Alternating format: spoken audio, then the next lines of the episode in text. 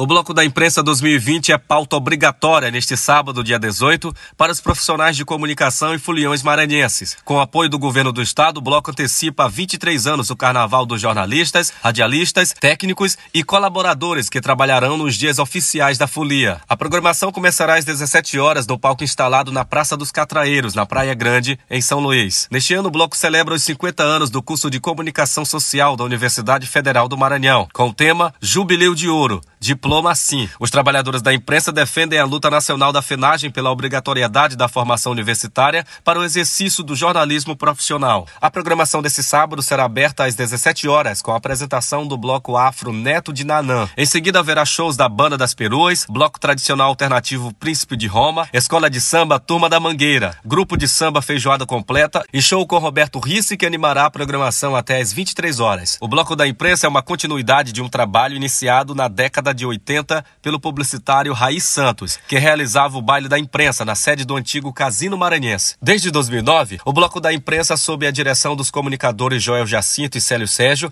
realiza a folia na Praça dos Catraeiros, em frente ao Bar do Porto. Você pode ouvir o podcast do portal g7ma.com onde e quando quiser, através das plataformas digitais Spotify, Deezer e Apple Podcast. Em nosso portal você lê as principais notícias do Brasil e do mundo.